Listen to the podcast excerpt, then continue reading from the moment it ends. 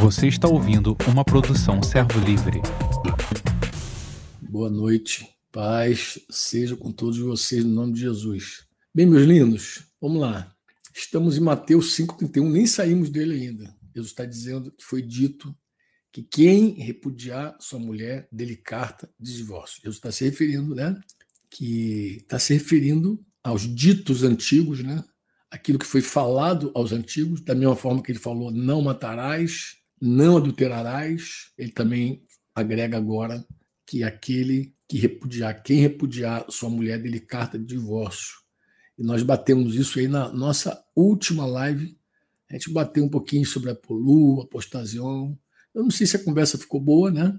Mas é, de qualquer maneira a gente, eu acho que a gente desenvolveu, evoluiu para algum, algum caminho, né? Mas eu, eu também citei na live passada que seria bom a gente responder quatro perguntas antes de ir para o mandamento de Jesus, responder quatro perguntas, que isso vai cooperar, vai nos ajudar na compreensão do mandamento de Jesus. Né? Primeira pergunta é: Moisés deu algum mandamento sobre carta de divórcio? Primeira pergunta. Né? Dois, qual era o motivo para esse repúdio? Qual era o motivo? Né? Três, qual era o procedimento para o repúdio? E, por fim, qual era o seu efeito sobre os cônjuges? Então, eu, eu fiquei de falar e comecei até a rabiscar assim, rapidinho com vocês é, sobre a primeira pergunta, né? Moisés realmente deu algum mandamento sobre a carta de divórcio? Eu tenho que dizer que vários estudiosos, alguns estudiosos, afirmam que Moisés não deu nenhum mandamento sobre a carta de divórcio. Né? Esses amados não conseguem ver na lei nenhuma exigência quanto a dar carta de divórcio para a mulher repudiada, mas apenas a proibição de que essa mulher, depois de ser repudiada, ou ficar viúva de um segundo casamento, seja novamente tomada pelo seu primeiro marido. Né? E eu falei isso com vocês. É, nesse caso, Moisés estaria apenas determinando essa proibição e não teria dado qualquer mandamento sobre emissão de carta de divórcio, mas apenas descrito assim dessa forma, né, como o fato ocorria em Israel. Né? É, historicamente, é, eu acho que é possível alguém argumentar também que o divórcio já existia antes da lei de Moisés e que a lei teria legislado o divórcio. Em alguns casos, a pessoa diz não existia antes e a, a lei de Moisés não tem nenhuma responsabilidade com isso, né? até porque Deus odeia o repúdio e Deus jamais seria conivente com esse assunto da carta de divórcio. Então, em geral, é assim. É, um mandamento que existe antes da lei ser legislado na lei é o caso do dízimo, que havia antes da lei, a lei vai legislar, eu não sei se encaixa aqui também, mas é um tema também para se pensar quando o assunto é divórcio, é o levirato, né? aquela lei que é, quando um irmão falecia deixando viúva, o irmão dele podia tomar a cunhada, e deveria tomar a cunhada, na verdade, podia, deveria tomar a cunhada para dar ela descendência, né? para comunicar ela né? a descendência, dizer para ela seguir com a herança dela, seguir é, com a descendência dela, dar descendência para o irmão então a história aí, antes da lei, você vai lembrar, né, a história de, justamente de Judá, de Judá que tinha três filhos, uma, uma nora chamada Tamar, você deve lembrar da história, o cara, primeiro Deus matou porque era malvado, o segundo não quis ejacular na, na Tamar, né, na esposa do irmão que ele tomou para si, quis dar ela descendência, Deus também o matou, e aí o terceiro, você já conhece a história, como Tamar também ela ela encontrou uma, uma saída para esse problema dela. Mas é muito interessante lembrar que os antigos, eu acredito que até o ano de 1700 alguma coisa, a Flecha está aí, Flecha fez é, publicidade, desenho industrial, acho que Flecha até começou a fazer quando era desenho industrial, foi Flecha que me falou há muito tempo, que, a, que os artistas desenhavam o espermatozoide como um homenzinho. É porque, de fato, até o ano de 1700 alguma coisa, o homem cria que só o homem tinha participação na concepção humana. Só ele tinha participação. Então, o espermatozoide era um homenzinho já inteiro. Né? Tá lá um ser que ia para o útero da mulher, que era uma espécie de receptáculo. E a mulher, ela só era responsável por duas coisas: definir o sexo, aí quando nascia a mulher, ela era culpada, né? e também por abortar, ou, por, ou a esterilidade. Ela ficava com toda, todo o ônus no negócio, né? quase que não tinha bônus nenhum. Então a, a mulher ficava nessa condição aí. Então, é, quando as pessoas, em geral, é, que defendem, que acreditam, que não enxergam que há divórcio na lei, o argumento principal deles, né, qual a interpretação Franco, que eles, que eles dão, qual é a compreensão que eles têm desses versículos de Deuteronômio 24, porque vocês lembraram também que nós citamos aqui Deuteronômio 24 como o único texto realmente que Jesus podia estar se referindo. Né? Então, se eu, eu citei rapidamente aqui, falei é, que, em geral, a interpretação dele, sem falar dos termos gramaticais aqui, a condição e a consequência, sem citar os nomes técnicos, né, de Deuteronômio 24, de 1 a 4, é, traria assim, a seguinte construção: se acontecer isso, então, pá. Se ocorrer o que foi descrito no versículos 1 ao 3, então ocorrerá o determinado pelo versículo 4, e aí você vai ter que ler a Bíblia, porque nós estamos aqui para estudar. Pega a tua Bíblia, Deuteronômio 24, aí pega uma versão RA. É importante você pegar RA.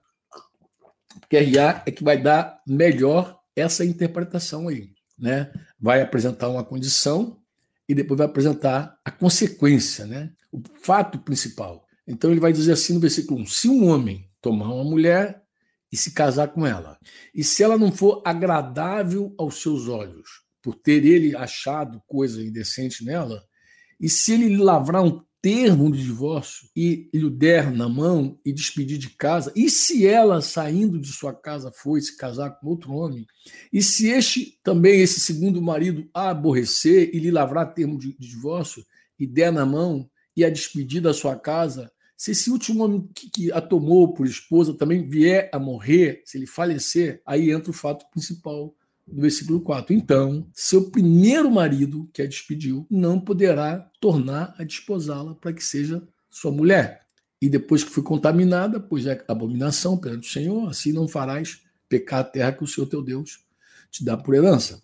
Então, é, a interpretação, inclusive o RA deixa assim, né? É, é, é, aparece, é, pelo menos deixa claro, né? Deixa eu analisar, deixa eu chegar à conclusão de que o único mandamento do Deuteronômio 24, de 1 a 4, seria de, de respeito à proibição da mulher retornar ao primeiro marido. Esse é o único mandamento, não tem outro. E o texto é, não traria assim qualquer exigência quanto à emissão da carta de divórcio para as mulheres é, é, mulher repudiada, mas apenas ia descrever que esse fato ocorria em Israel, como eu falei, alguns creem que já era antes da lei e a lei apenas legislou, né? Mas é, essa leitura de, de Deuteronômio 24, de 1 a 4, né, quando você lê a RA, a ARA, que a gente chama, a gente chega a essa, essa interpretação aí, que, que, a maior, que, a, que aqueles irmãos que defendem que não há mandamento de dar carta de divórcio, eles concluem lendo principalmente a revista e atualizada. Mas há algumas diferenças, há certa diferença entre traduções desse texto. Né? Ah, existem versões, outras versões, a gente vai ler aqui, não sei se Flecha tem aí na mão, mas se municia e Flecha com algumas versões. O ato de dar a carta de divórcio não aparece como uma descrição de uma situação hipotética, né? mas aparece como algo a ser feito pelo homem que repudiar sua mulher, utilizando a expressão assim: far-lhe-á uma carta de divórcio, dará certidão de divórcio escreverá uma certidão de divórcio e dará a ela.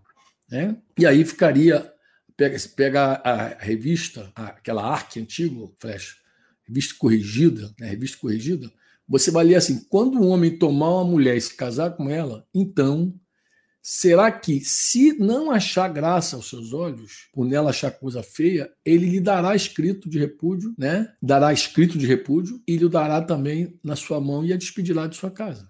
Se você pegar Almeida corrigida fiel, vai ler assim: quando um homem tomar uma mulher e se casar com ela, então ele vai dizer: far-lhe-á uma carta de repúdio e lhe dará na sua mão. Tu vê que muda bem a compreensão, né? Almeida, edição contemporânea, vai dizer o quê? Escrever-lhe-á uma carta de divórcio e lhe dará na mão e a despedirá de sua casa. NBI, não gosto muito dessa versão, mas vamos lá. O que, que diz a NBI? Dará certidão de divórcio à mulher e a mandará embora. NVT, gosto um pouco mais da NVT, né? nossa, nossa tradução do sertão é NVT. Tem alguns equívocos aí, a meu ver, né? não sou doutor não, mas a meu ver, tem alguns equívocos.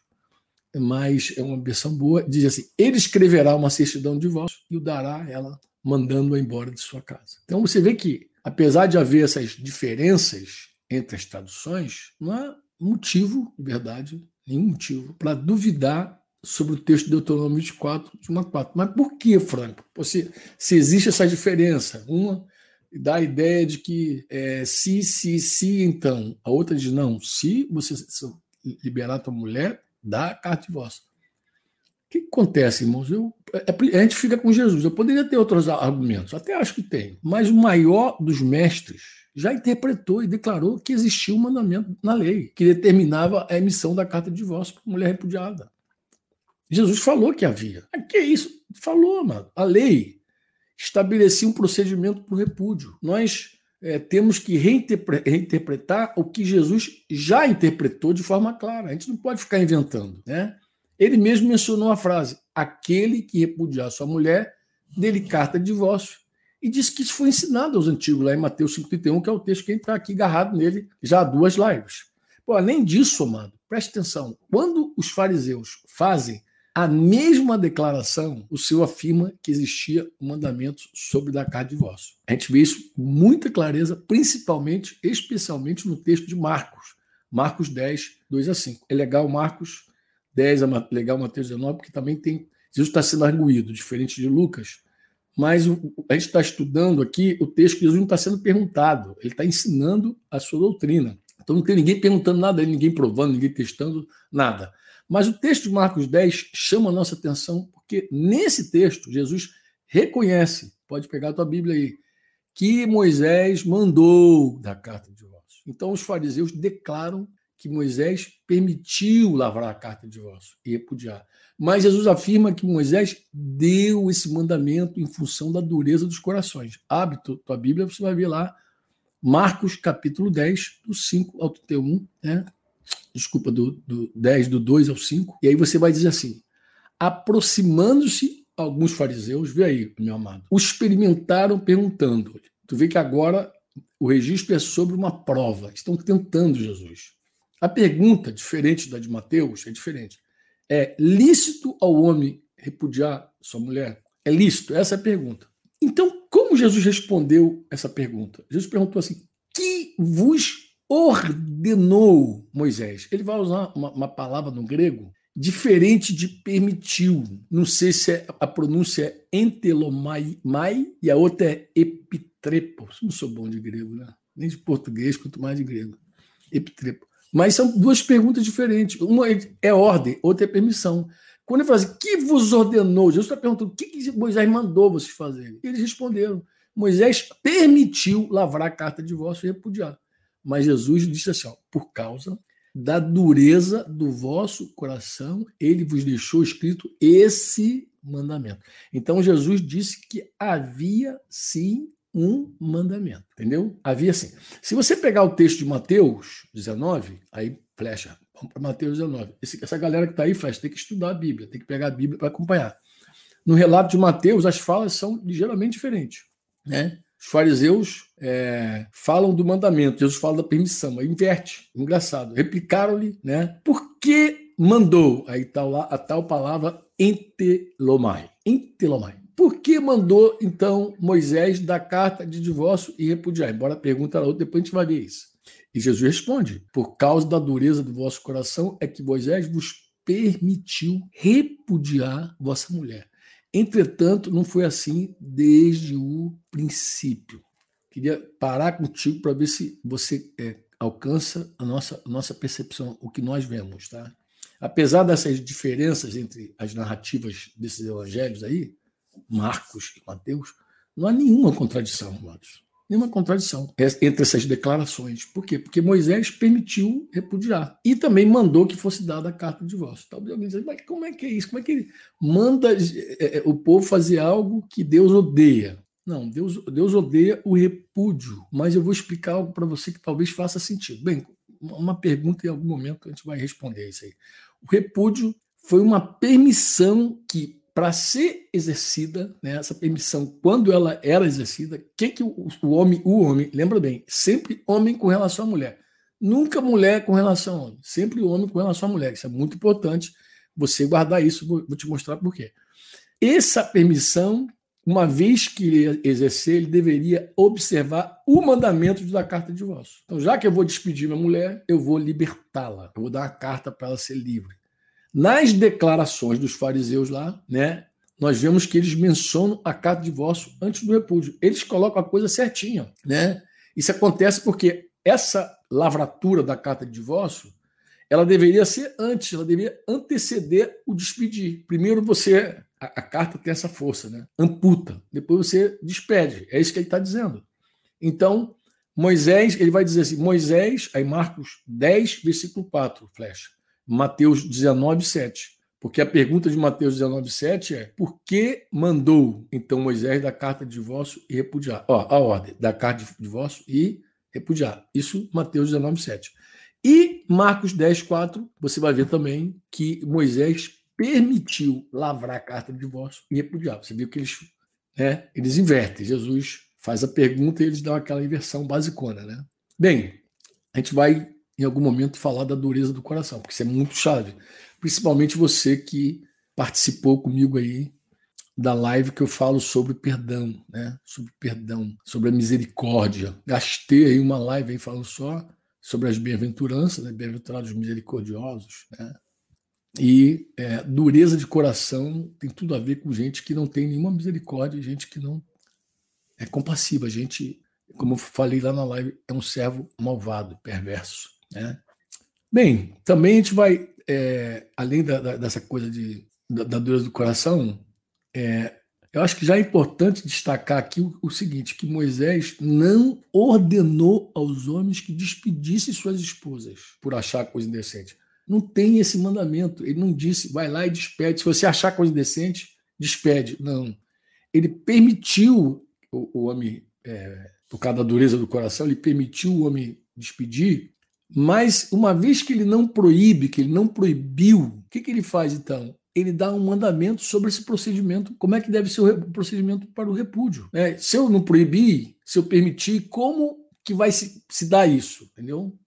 Então, o repúdio já era uma prática em Israel. E, na verdade, em muitos povos antigos. Não foi inventado por Moisés né? e nem, nem, nem divórcio, mas permitir uma prática não é a mesma coisa que originá-la ou instituí-la. O repúdio já existia, mas Moisés regulamentou ele para evitar abusos. Né? Pergunta, então, próxima deveria ser assim: por que o repúdio foi regulamentado pela lei? Eu poderia pegar aqui agora, você, um fato pós-moderno atual. Então, já, acho que eu citei isso conversando com os pastores agora, recente, sobre esse tema. Alguém me arguiu sobre esse assunto. E eu falei de uma matéria. Eu falei, você pode pesquisar várias matérias. Eu achei uma, separei, é, de janeiro, 7 de janeiro de 2009. O título é assim: Mulheres israelenses ficam acorrentadas a seus maridos. Esse é uma, o título de uma matéria Está no jornal que eu peguei do dia 7 de janeiro de 2009. Tem coisa mais moderna, mas eu peguei de 2009. Tem coisa mais atual. E o que, que esse jornal narra? Ele vai dizer que tem um punhado de mulheres israelenses que não pode se casar com quem elas querem se casar. Eles dão um nome, eu acho que é Manzerim, os bastardos. O que acontece? Esses tribunais rabínicos, eles possuem um registro, uma espécie de lista negra que diz a matéria, que em 2004 continha uma centena de nomes, segundo a imprensa local. Durante dez gerações, essas pessoas só podem se casar com outro. É, é acho que o negócio é meio Samaria e Jerusalém. O negócio de dar um nome lá para esse Manzer, Manzerim, né? ou com um judeu convertido que eles precisavam. O que acontece, Franco? É, além disso, aí o que, que essa matéria conta? Essa matéria diz o seguinte: que um homem chamado Meir Briskman, tomara que seja essa a pronúncia correta do cidadão, diz que um louro de 1,90m de altura, um cara morador em Jerusalém, um judeu Ashkenaz, descendente dos judeus que se assentaram lá na, na Europa Central aí no século X, e o Tribunal Rabínico de Jerusalém divulgou cartazes nos quais exige que quem encontrar esse homem dificulte a vida desse homem. Como assim? Que impeça ele de se unir a uma sinagoga, não, não dê nenhum abrigo para ele, nenhuma ajuda para ele, até que conceda incondicional e imediatamente o divórcio à sua esposa. Ou seja, eles se negam a dar a carta de divórcio. Despediram a mulher sem a carta de divórcio. Isso eu estou falando de coisa atual, coisa atual. É o processo de divórcio.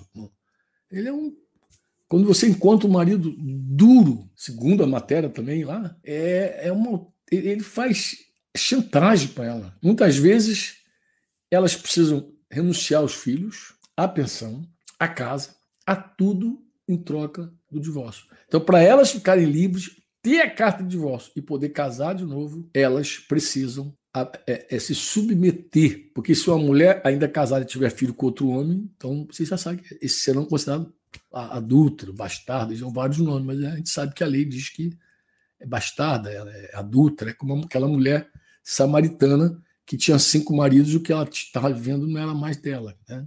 História que vocês conhecem bem também. E é uma situação que os rabinos e as mulheres tentam evitar a todo custo. Né? E aí elas contam a dureza, o sofrimento dela. Diz que a mulher desse, desse louro de 1,90m aí, de Briskman, espera o divórcio há cinco anos. Ah, cinco anos. Não, mas tem caso. Ela vai de uma israelense latino-americana que nasceu aqui no nosso nossa terra, aqui, nossa região, que está pedindo, que pede que também para não ser identificada, queria ser chamada apenas como Sara, ela esperou 19 anos para se divorciar. Bem, o que, que a Sara diz? Né? Ela disse que tentou em muitas portas, ninguém aceitava ela por não estar devidamente divorciada, ninguém queria confusão, né? E através de uma prima uruguaia, tal, conheceu um rabino nos Estados Unidos. Esse rabino então tem uma ONG, uma mão para a mulher, o nome da ONG, e então ele assessora mulheres nessa batalha legal para se divorciar. E aí uma advogada explica lá, né? O marido ofereceu o divórcio em troca de que ela assumisse suas enormes dívidas com a Seguridade Social. E ela nunca cedeu. Então, histórias como essa que eu estou contando, existem várias ainda hoje. Aí depois você pode pesquisar e ver hoje. Então, alguém fala assim, por que, que isso. Por que da carta de divórcio? Por que, que o repúdio foi regulamentado pela lei? Mas agora a gente sai daqui dos jornais e vamos para a palavra, que não muda nunca. Né? Jornal muda, notícia muda tudo, mas só contei esse fato para mostrar que ainda hoje tem gente que está foi, foi, foi repudiada, mas não, foi, não recebeu a carta de divórcio. Né? Para a gente entender o propósito dessa regulamentação de Deuteronômio 24, o que a gente precisa, Franco? A gente precisa entender a condição da mulher naquele contexto. Esse é o drama. A vezes a pessoa não, não olha a condição da mulher, e eu digo da mulher, eu não estou falando do homem, porque aqui, vocês que conhecem a escritura sabem por exemplo, que o homem podia ter uma, duas, três, quatro. Salomão teve 700 esposas, 300 concubinas. E o único pecado do homem era se ele tocasse na mulher do outro. Aí ele estava complicado. Mas ele podia acumular quantas mulheres ele quisesse. Então eu, eu, eu, já falo isso há muito tempo. O cara pode receber alguém como esposa, daqui a pouco ele rejeita ela, mas ela cozinha bem, deixa ela ali como uma, escrava cozinheira, e aí pega outra mulher e assim é na vida. Mas a gente tem que entender o contexto da mulher, né? E a gente precisa responder a uma pergunta, né? Onde nós encontramos um texto no Antigo Testamento que menciona a possibilidade de uma mulher repudiar seu marido? Onde é que tem no Antigo Testamento? A mulher se casou com um homem, aí não achou coisa decente nele e repudiou o marido. Onde? Ou por qualquer razão, ou por qualquer motivo. Não existe. Não existe em lugar algum. Não há qualquer menção a essa possibilidade na lei. Não existe, meu amor. Moisés, em Deuteronômio 24, lá de 1 a 4, ele regulamentou uma prática dos homens, amado. Dos homens. Dos homens não tem nada relativo à mulher. Né? Eu, esse dia, peguei aqui o, o Código de Hammurabi para dar uma olhada mesmo. Né? Aquela outra legislação da antiguidade havia algumas possibilidades, né? Ainda que restritas, de divórcio por parte da mulher. Né? Aí você pode dar uma olhadinha. Mas na lei de Moisés não tinha, não tinha nenhuma possibilidade. As, as relações sociais eram regidas por um código familiar definido, irmãos, por três pares de relacionamentos. Qual era? Marido e mulher. Ou seja, o marido é dono da esposa. O pai e o filho. O pai é dono do filho. O senhor e o escravo. Então, essa, essas relações é que determinava tudo. Esse era o código familiar. Ninguém ficava de fora disso, amado. A sociedade era extremamente patriarcal. E somente uma pessoa tinha autoridade absoluta: o pai, o marido e o senhor. E assim, naquela época, o marido seria literalmente, guarda isso aí, literalmente o dono de sua esposa e ela não seria dono de ninguém. Ela não era dona de ninguém. Ela era propriedade. Em algum momento ela vai aparecer na lista dos bens do homem. Quando diz não cobiçarás a casa, a mulher está lá, a mulher no meio. É nesse contexto de domínio do homem sobre a mulher, e eu li agora 2009. Você pesquisa aí que vai encontrar coisa mais recente, estou te falando.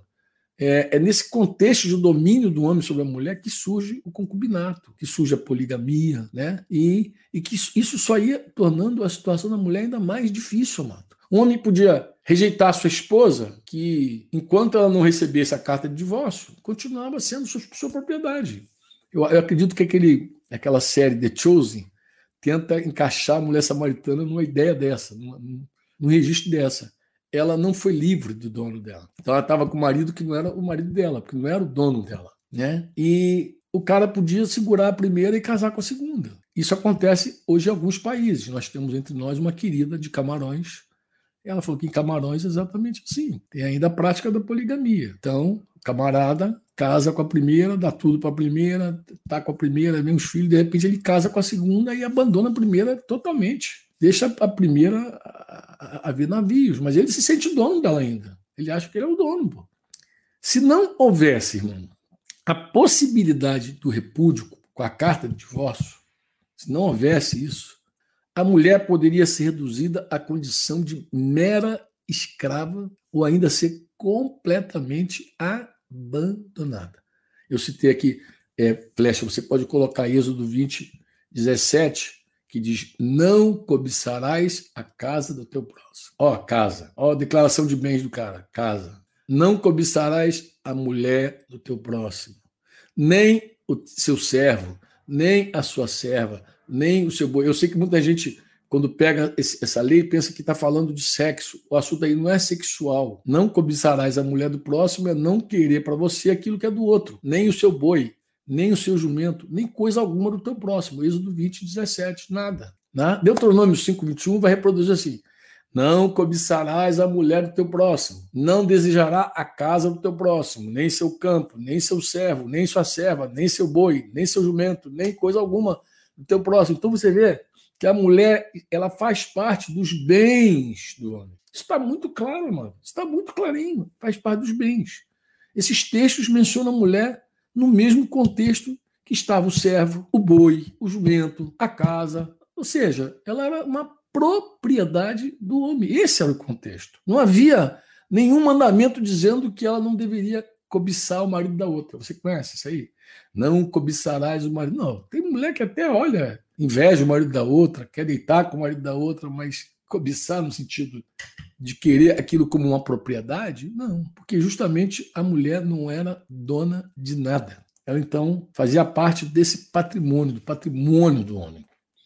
E aqui é possível que leia, aqui vai capaz de surgir um, uma pergunta de algo que eu já mencionei lá, né? A lei dizia: "Não adulterarás". Mas Franco homem podia ter várias esposas. Quando é que ele adulterava? Já falei aqui. Ele estava isento de cumprir esse mandamento em algum lugar. Alguém pergunta, será que o homem estava livre de cumprir esse mandamento? Não, adulterarás? Pô, o cara tinha um monte de mulher, pô. Não, claro que não, amados. O adultério, ele só era definido a partir da situação da mulher envolvida, se ela era casada ou se ela era solteira. Pode ler, pode, pode pesquisar. O adultério sempre, sempre é descrito como possuir uma mulher já casada, a mulher do seu próximo. Posso agregar uma outra coisa aqui uma mulher também noiva, porque a noiva ela, ela era desposada, né? A noiva também tem que ser considerada aí. aí. Vou botar a notinha aqui. A noiva, a noiva também. Então, o adultério de um homem, ele era sempre um pecado que contra o próximo. Não era contra a esposa, era contra o próximo.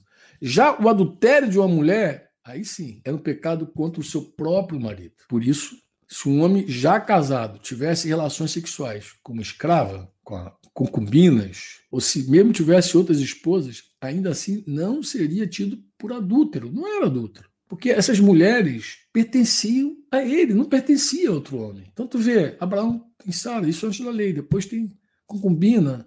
Falei aqui, o cara da lei, o, a, a, Davi pecou com Betseba, adulterou, porque tocou na mulher de Urias.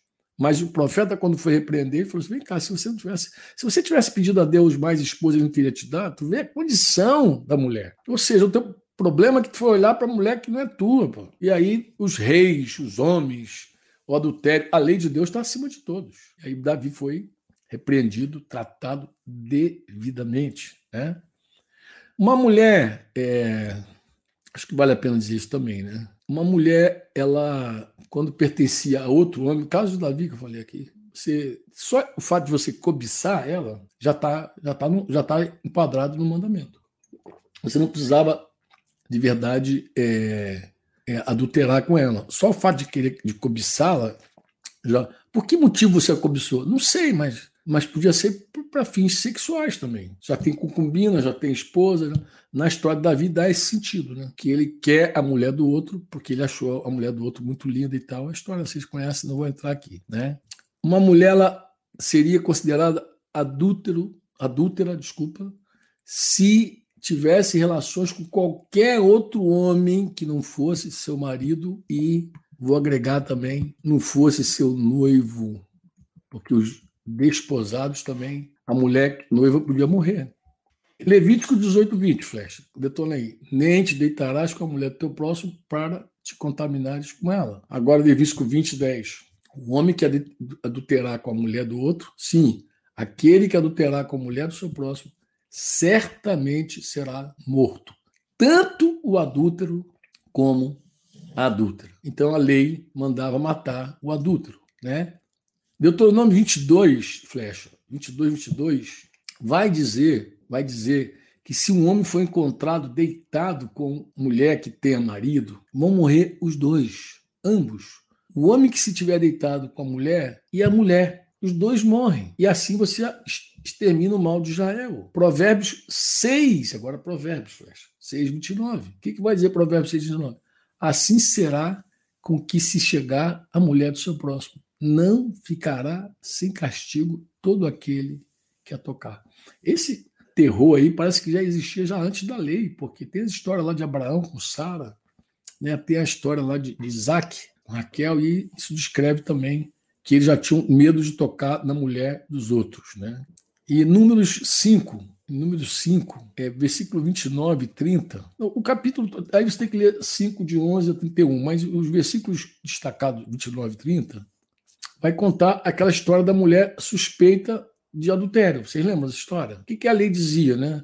Essa lei por causa de ciúmes, quando a mulher, sob domínio do seu marido, se desviar e for contaminada, ou quando sobre o homem vier um espírito de ciúmes, sem comentário. Você pode escrever espírito de ciúme e tentar entender o que é isso. E tiver ciúmes de sua mulher, apresente a mulher perante o Senhor, o sacerdote nela execute toda essa lei. Aí vai, vai contar toda a lei, acho que desde o versículo 5 diante já está. Bem, voltamos para a questão é, de definir como era esse adultério. O adultério ele era determinado pelo fato da mulher envolvida estar sob domínio de um marido, né? e no caso de noivo, ele também podia matá-la quando era noiva. Mas o adultério é aí, porque por que a gente não diz que o caso da noiva é adultério? Porque pode um homem solteiro tocar numa mulher noiva. Vocês lembram a história? Ele toca numa mulher noiva, se foi na cidade, morre os dois se ele tem relações sexuais com a mulher noiva ou casada, mas noiva no campo, ela é poupada ele morre. Bem, mas a gente vai chegar aí também para tocar esses temas aí que eu acho que vale a pena, né? É, citei aqui que esse, essa, essa ideia, essa concepção de, de adultério, ela aparece claramente na história de Davi. Né? O pecado de adultério dele foi por quê? Porque Betseba era esposa de Urias. Se ela fosse uma mulher solteira, Davi poderia casar com ela e teria mais uma esposa. Isso eu citei aqui. Está lá em 2 Samuel 12, de 1 a 15, né? E aí você vai ver isso claramente. Abraão, vocês conhecem a história de Gênesis 16 lá. Abraão se deitou com uma escrava e não foi tido por adúltero. Jacó teve duas esposas e duas concubinas e não foi tido por adulto. Aí Gênesis 29 em diante ali. Salomão, esse é o campeão de todos. Né? Salomão teve quantas? Caramba. Alguém falou assim, poxa, Salomão teve mil sogras. Eu falei, não, amado, mil sogras, ele só teve 700 sogras. Ele, 300 eram concubinas, então não é considerada sogra. Mas Salomão teve 700 esposas, 300 concubinas. Mas em nenhum momento a palavra diz que ele era adúltero. 1 Reis 11, 3, né?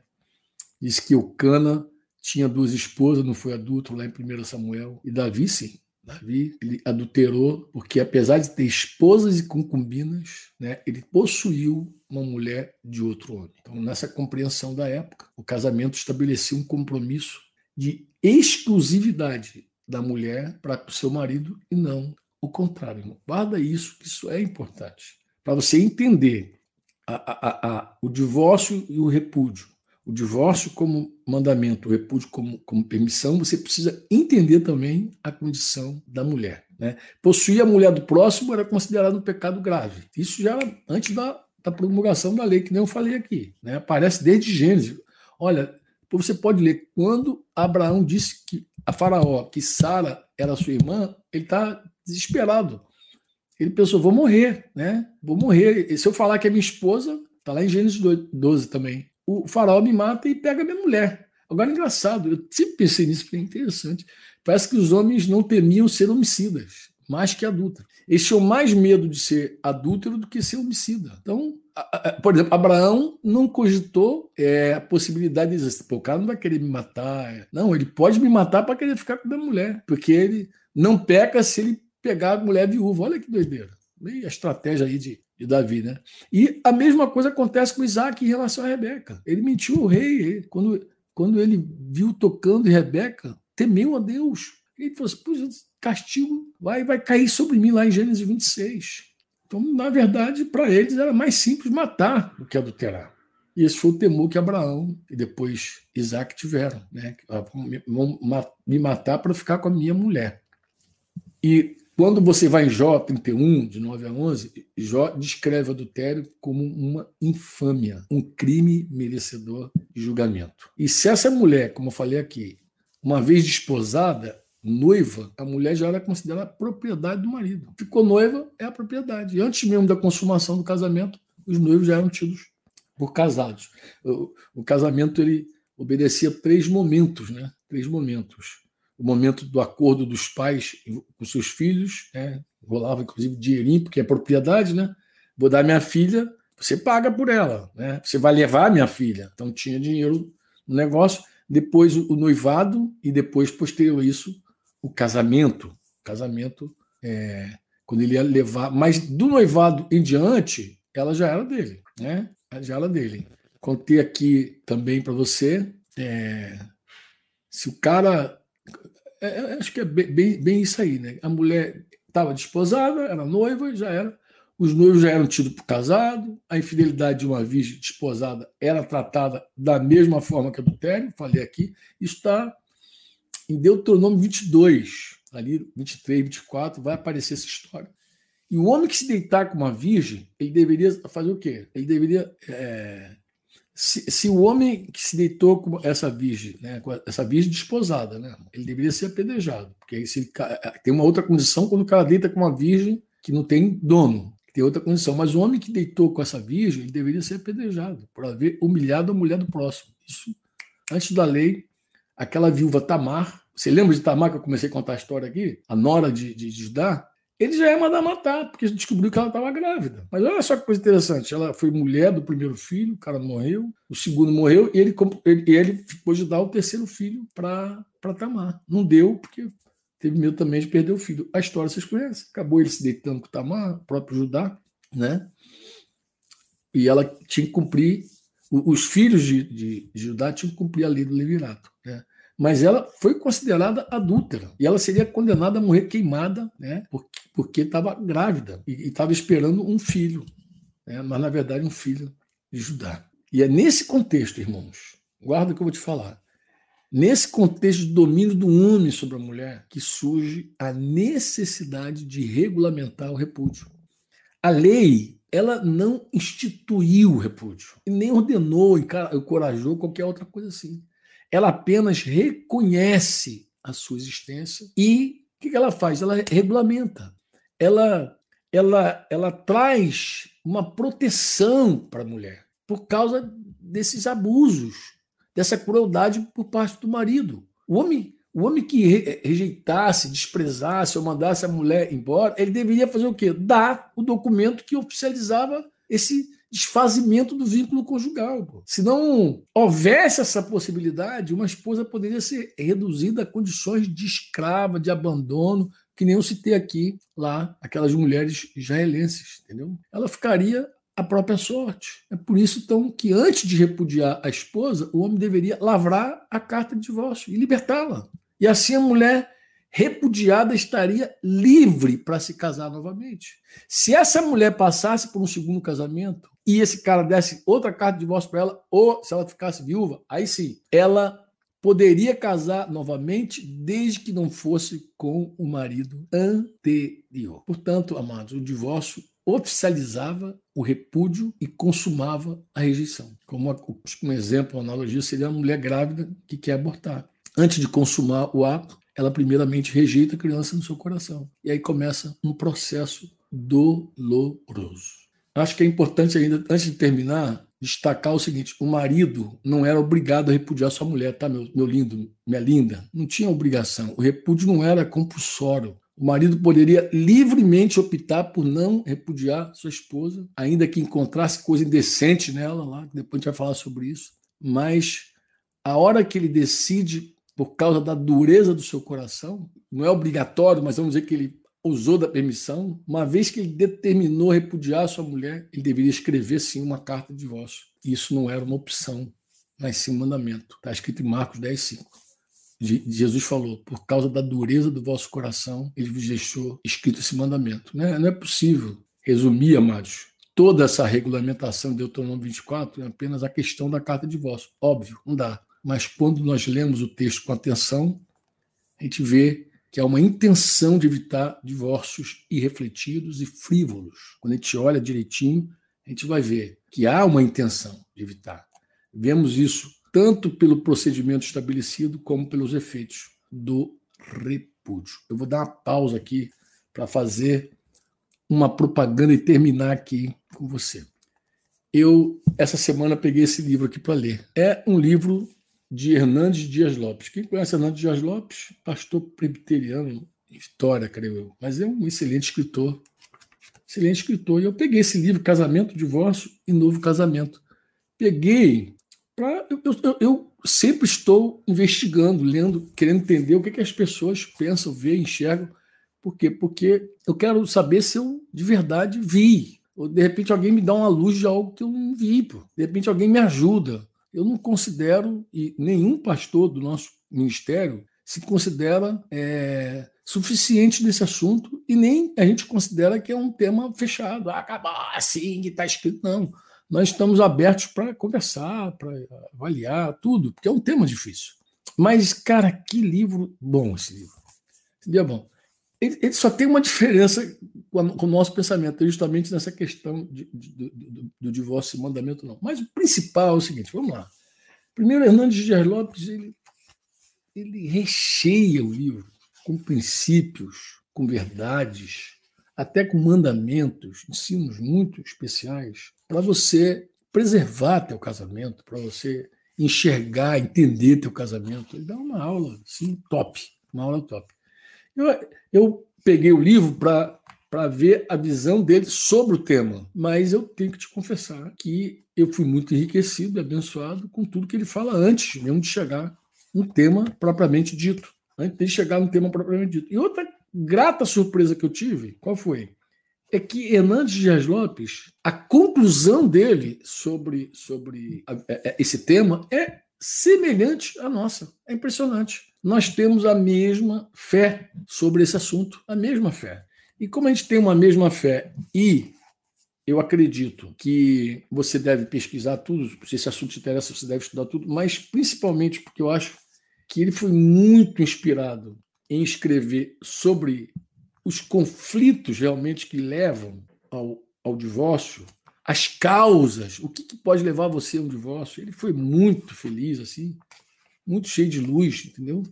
Aí eu tô te animando. Ó, excelente leitura, excelente leitura. Casamento, divórcio e novo casamento. Ele veio parar na minha mão esse livro aqui quase por um acidente divino. Mas eu já terminei de ler, já até recomendei para minha esposinha ler também. Falei, ó, filha, lê que tu vai, vai curtir, vai gostar. Não é um livro de estudo assim pesado, não é um livro de estudo pesado, é um livro é, que está cheio, cheio mesmo de princípios abençoadores para teu casamento. Teu casamento. Eu tenho certeza, cara, se você ler, tu vai curtir. E você vai ser mais edificado aí na tua vida conjugal. Meus queridos, eu vou encerrar aqui. E vocês que estão aí em casa, vocês que estão é, nos acompanhando aí pela, pelo YouTube, pelo Facebook. É, ah, o, o Flecha está pedindo para a gente falar do nosso livro também. Tá bom, Flecha. É que eu acho que a maioria já conhece, mas coloca aí o nosso livro que Anderson Paz e eu escrevemos para compartilhar um pouco dessa visão sobre o tema casamento e moralidade sexual de voz que está disponível nessa loja Servo Livre. O Flecha tá, me mandou uma mensagem aqui, pô, divulga aí, meu irmão, nosso livro. tá bom. Está divulgado devidamente. É que eu achei tão bom falar desse livro do, do Hernandes, que eu acho que isso vai agregar muito aí aos casamentos, é a minha visão, tá? Porque eu acho que quando o cara lê esse, lê esse livro, ele vai descobrir que é, o livro foi, foi. Ele abençoa mais o teu casamento, entendeu? Ele vai te fortalecer muito na visão e na preservação do teu casamento. Eu achei isso muito, muito bom, tá, Marcos? Muito bom, porque o divórcio é um acidente de percurso, Deus odeia o repúdio. A gente não tem nenhuma dúvida sobre isso. Achei muito legal ele gastar ali um tempo em várias páginas para colocar isso de forma muito clara e abençoadora. Tá bom, meus lindos? É... Um grande beijo aí no coração de vocês, tá? Se você quiser ficar por dentro das novidades, entra naquele grupo de WhatsApp nosso, que a gente sempre informa quando vai ter live. É esse grupo. Chega lá, se você fizer assim com o dedinho, assim, um dedinho, já entrou lá, já participa, tá? E também, eu acredito que você pode também fazer perguntas. Tenho pensado em divulgar algumas coisas aí, mas estou orando por isso. E quando você estiver orando por nós, lembra, né? Da nossa saúde, da Deus nos guardar, nos proteger e nos dar, sobretudo, força e graça para seguir adiante nessa tarefa aí, tá? Você ouviu uma produção Servo Livre.